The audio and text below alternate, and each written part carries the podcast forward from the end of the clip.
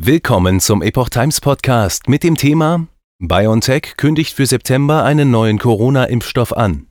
Ein Artikel von Oliver Signus, 8. August 2023. Das Zulassungsverfahren läuft bereits. Auch Novavax und Moderna entwickeln Vakzine gegen eine Omikron-Variante. Ein österreichischer Infektiologe schätzt die Immunität als hoch ein. Der Mainzer Impfstoffhersteller BioNTech will einen auf die Corona-Variante XBB 1.5 angepassten Covid-19-Impfstoff voraussichtlich im September auf den Markt bringen. Das kündigte das Unternehmen bei der Vorlage der Geschäftszahlen für das zweite Quartal in Mainz an. Das Zulassungsverfahren läuft seit Juni 2023. Bei XBB 1.5 soll es sich um eine Untervariante von Omikron handeln. Zwei RMA-Impfstoffe, ein proteinbasierter. Neben BioNTech planen auch Moderna und Novavax neue Vakzine auf den Markt zu bringen.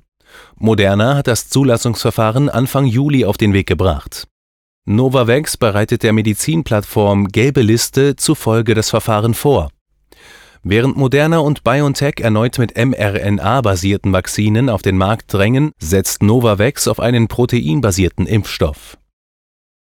Von steigenden Corona-Zahlen in Japan, USA und England berichtet die österreichische Tageszeitung Der Standard.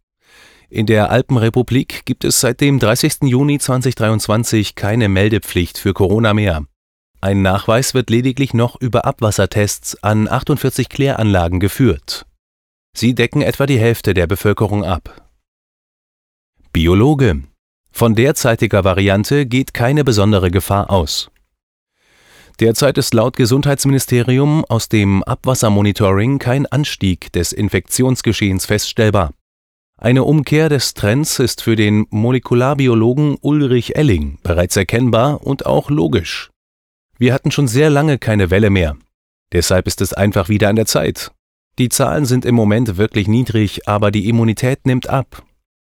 Der jetzige zarte Anstieg zeigt keine Sommerwelle, aber es ist womöglich der Beginn der Herbstwelle. Die wird spätestens nach Schulbeginn kommen, prognostiziert Elling. Welche Variante vorherrsche, sei derzeit unklar, da in Österreich im Juli keine einzige Probe ausgewertet worden sei. In Deutschland hatten Fachleute hingegen 88 Proben aus jenem Monat analysiert. Dabei habe sich eine leichte Vorherrschaft der Variante EG5 gezeigt, das dürfte momentan die vorherrschende Variante in einem breiten Variantenmix sein, so Elling weiter. Doch gehe von dieser Variante keine besondere Gefahr aus. Sie gehöre wie alle anderen auch zur XBB-Familie, die der dominante Zweig der Omikron-Variante sei. XBB habe die letzte Welle im vergangenen Frühjahr dominiert. Insofern ist die Immunität dagegen verhältnismäßig gut, betont der Biologe. Auch der Infektiologe Herwig Kolleritsch, Mitglied des Nationalen Impfgremiums NIG in Österreich, glaubt nicht an eine übermäßige Ausbreitung mit Schulbeginn.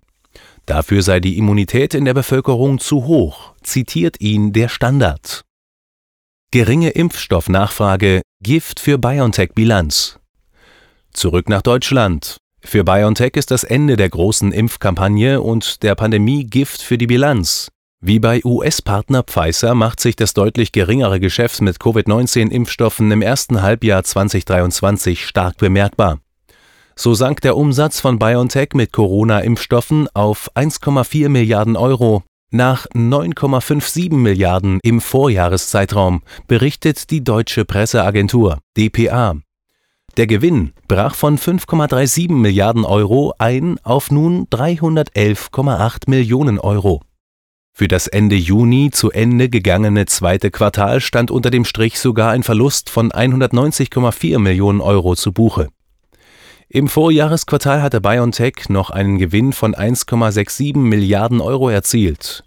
Die Quartalserlöse lagen bei 167,7 Millionen Euro nach 3,2 Milliarden Euro im Vorjahreszeitraum. Sahin kündigt Entwicklung weiterer Impfstoffe an.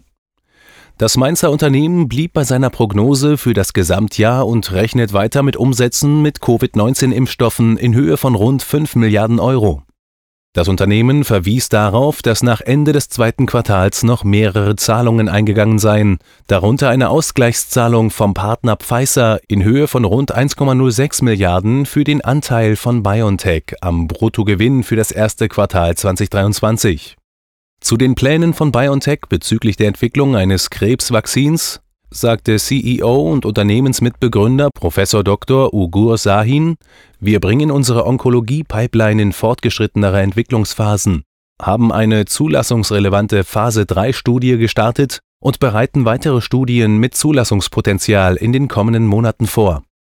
Nähere Einzelheiten nannte Sahin in der Pressemitteilung von BioNTech nicht, kündigte jedoch an, Gleichzeitig bauen wir unsere Pipeline für Impfstoffe gegen Infektionskrankheiten aus, um den globalen Gesundheitsbedürfnissen gerecht zu werden. Die Aktie von BioNTech rutschte in einer ersten Reaktion auf der Handelsplattform Tradegate gut 2% ins Minus auf 94,86 Euro. Anleger hatten sich nach Angaben des Fachmagazins Der Aktionär offenbar mehr erhofft